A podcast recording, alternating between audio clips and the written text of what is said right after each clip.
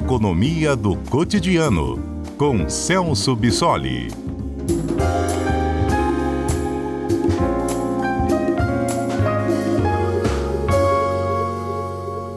Celso Bissoli é doutor em Economia. Às quartas-feiras participa conosco do CBN Cotidiano. Boa tarde, professor Celso. Boa tarde, Mário. Boa tarde a todos. Passou então o arcabouço fiscal, a proposta do governo federal para equalizar gastos e receita. Nosso dinheiro, né?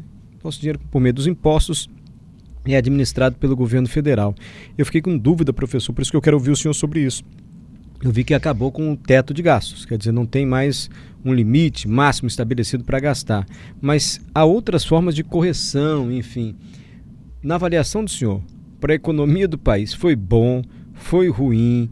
Enfim, qual é o balanço que a gente pode fazer dessa nova série de medidas aí para acertar as contas públicas?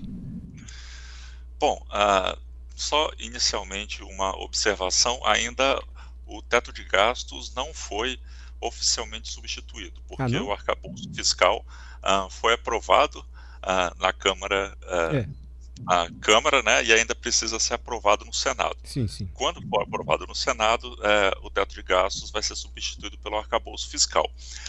considerando o desenho dessa regra, agora que tem uh, um texto um pouco mais austero, né, depois que o relator fez algumas modificações, uh, a ideia é que esse arcabouço fiscal, uh, tanto com as metas que foram estabelecidas e com os mecanismos de controle de aumento da receita, né, a expectativa é que seja um instrumento mais adequado à gestão das, das receitas públicas do que o teto de gastos, considerando que o teto de gastos, quando foi instituído lá em 2016, acabou sendo desrespeitado ah, uma série de vezes, né, mostrando que o, comportamento da economia do gasto público acabou não ah, se enquadrando com essa ferramenta. Então, a, a visão que se tem nesse momento é que esse arcabouço fiscal vai ser um avanço na gestão desses recursos em relação ao teto de gastos. E por uma série de, de razões.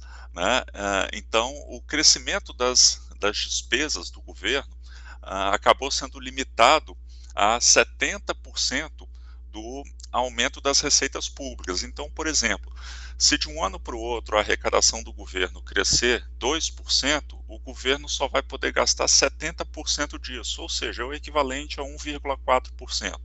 Né? E quando esse crescimento ah, das, das receitas né, for muito elevado, de forma que esse percentual de 70% ultrapassar uma banda estabelecida, que nós chamamos né, de, consideramos de 0,6% a 2,5%, né, uh, se esse crescimento for superior a esse percentual, esse limite extra de recursos que não vai ser gasto, né, que a lei não permite que seja gasto vai ser destinado para despesas, por exemplo, como investimento. Né? Então a gente não vai ter aumento de salário, não vai ter pagamento de programas sociais. Então essa regra estipula uma destinação maior de recursos para as despesas de investimento, que é uma variável econômica importante para garantir o crescimento. Né? E claro que também esse novo arcabouço fiscal estabelece uh, uma série de uh, regras caso as metas estabelecidas pelo governo não sejam cumpridas. É sempre bom lembrar que o governo colocou uma meta uh, importante né, de, no próximo ano, em 2024, zerar o déficit público, ou seja, né, equiparar receitas com despesas, e a partir de 2025 começar a fazer um superávit, ou seja, arrecadar mais do que gasta. E aí, caso essas metas não sejam atendidas, né, caso sejam descumpridas, né, o governo vai ter uma série de consequências que significam, na prática, contenção de despesas. Então, isso faz com que o governo se ajuste a esse limite de gastos, caso essas metas não sejam atendidas. Isso, do ponto de vista econômico, é importante e é aí que a gente espera uh, benefícios desse novo arcabouço fiscal, uh, pelo menos em três esferas importantes da economia. A primeira delas é quando a gente fala de juros, né, porque a ideia desse arcabouço é equilibrar as contas públicas e evitar que a dívida pública acabe crescendo muito.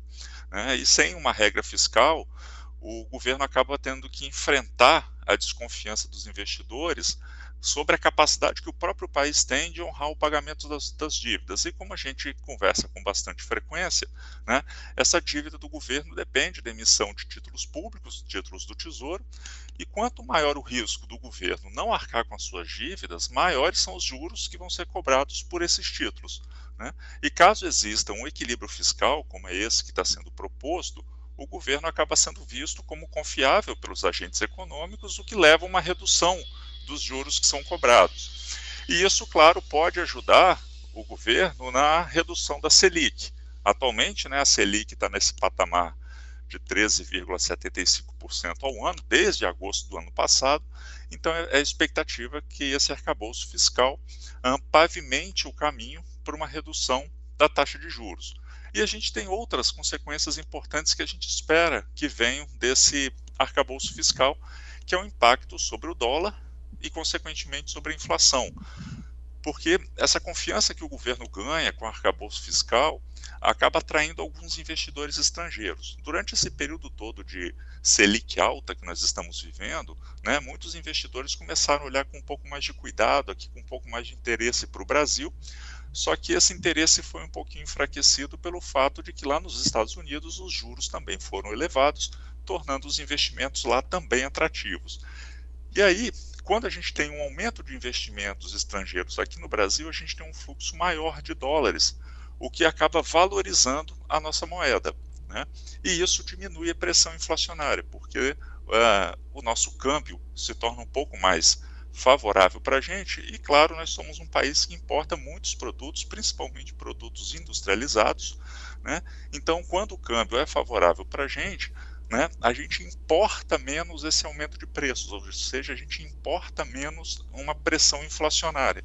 E isso é importante para o crescimento da nossa economia. E considerando também essa condição de que ah, arrecadações extraordinárias, ou seja, que ultrapassam esse limite de 2,5% estabelecido pelo arcabouço fiscal, devem ser destinados para investimento, e isso acaba favorecendo áreas econômicas importantes, como, por exemplo, a construção civil e o varejo, né, e que também se beneficiam com taxas de juros mais baixas, né, na expectativa de que a Selic caia, e tudo isso é importante para o crescimento da economia, gerando emprego e renda. Então a expectativa é bastante positiva. Entendi. É, eu estou vendo então, pelo que o senhor está dizendo, que esse risco de haver um descontrole fiscal, quer dizer, o governo poder gastar demais, com o fim do teto de gastos, está descartado devido a essa regra que o senhor explicou aí dos 70%. Não é isso, professor? Então, é uma medida que o senhor está vendo com bons olhos. Mas eu me lembro de ter lido também, principalmente no começo da semana, que havia a proposta de alguns artifícios para driblar um pouquinho essa regra e permitir um gasto excessivo por parte do governo. Isso foi descartado? É, essa foi uma modificação importante feita pelo relator já é, muito próximo da, da votação, né, que aconteceu agora na terça-feira, justamente para fechar algumas dessas brechas que possibilitariam o governo a gastar muito, né, porque a, a ideia é que era estabelecido esse limite de aumento das receitas, né, desculpa, das despesas em relação às receitas, mas para o ano que vem, ah, como a referência ainda seria estabelecida pelo arcabouço fiscal, dentro dessa banda de 0,6% até 2,5% de crescimento da receita, estava sendo considerado que as despesas do governo poderiam aumentar nesse limite máximo, ou seja, 2,5%. Na modificação do relator, esse percentual foi jogado para o patamar mínimo, de 0,6, justamente para evitar que o governo começasse já no primeiro ano de vigência do arcabouço fiscal, gastando no seu limite máximo, né? o que po poderia comprometer mais ainda a, a, a dívida pública. Então, esses acertos foram feitos justamente para limitar esses gastos. Agora, é claro que algumas articulações políticas entraram no meio dessa negociação. Então, por exemplo, o aumento do salário mínimo e o pagamento do Bolsa Família, por exemplo, foram garantidos mesmo em cenários que as metas estabelecidas pelo governo forem descumpridas. Né? Então, foram duas uh, medidas uh, que foram blindadas né, pelo, pelo governo, então o salário mínimo e o Bolsa Família estão garantidos, e anteriormente, na versão inicial do novo arcabouço fiscal, gastos com educação estavam sendo colocados fora dos limites impostos por esse arcabouço. Na revisão feita pelo relator e que foi aprovada na Câmara nesse momento, os gastos com o Fundeb, né, que é o Fundo de Manutenção e Desenvolvimento da Educação Básica, por exemplo, passou a ser incluído dentro desses limites do arcabouço fiscal como forma de limitar o gasto do governo, até por considerar que todos esses gastos, como educação, por exemplo, por mais importantes que eles sejam, são despesas obrigatórias. Então isso pressiona bastante a dívida. Então isso limitou mais, né, foi um texto um pouco mais austero, que limitou o comportamento do governo, e é por isso que as perspectivas agora são mais positivas do que aquelas de quando a primeira versão do texto foi apresentada.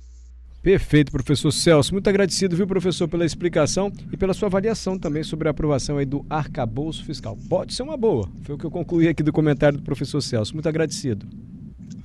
Obrigado, agradeço, Mário. Só para fechar um último, último comentário bem rápido. Uh, é, agora, nossa incerteza vai saber se o governo vai conseguir ter esse mesmo apoio que ele teve no arcabouço fiscal, hum.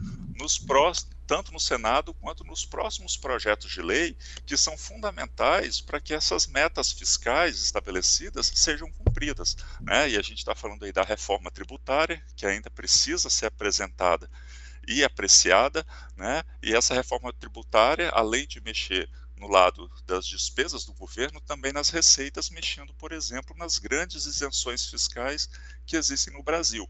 Vamos ver se esse mesmo apoio político que o governo está tendo agora vai ter nesses próximos projetos de lei, porque sem essas próximas etapas, as metas que estão sendo estabelecidas agora no arcabouço fiscal vão ficar bastante fragilizadas se esse apoio não continuar. Perfeito. E tem a reforma tributária também, né? Tão aguardada. Obrigado, professor Celso.